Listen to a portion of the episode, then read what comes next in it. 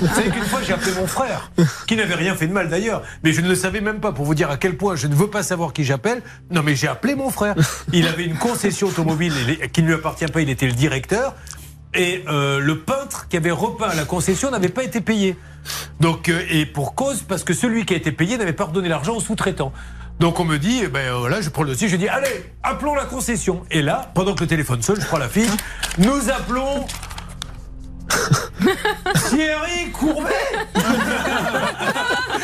Et j'ai appelé mon frère qui a dit Mais euh, oui, euh, cher frère, sache que j'ai donné, donné l'argent à une entreprise, mais elle n'a pas payé. Donc, euh, même si vous me connaissez, on appelle quand même.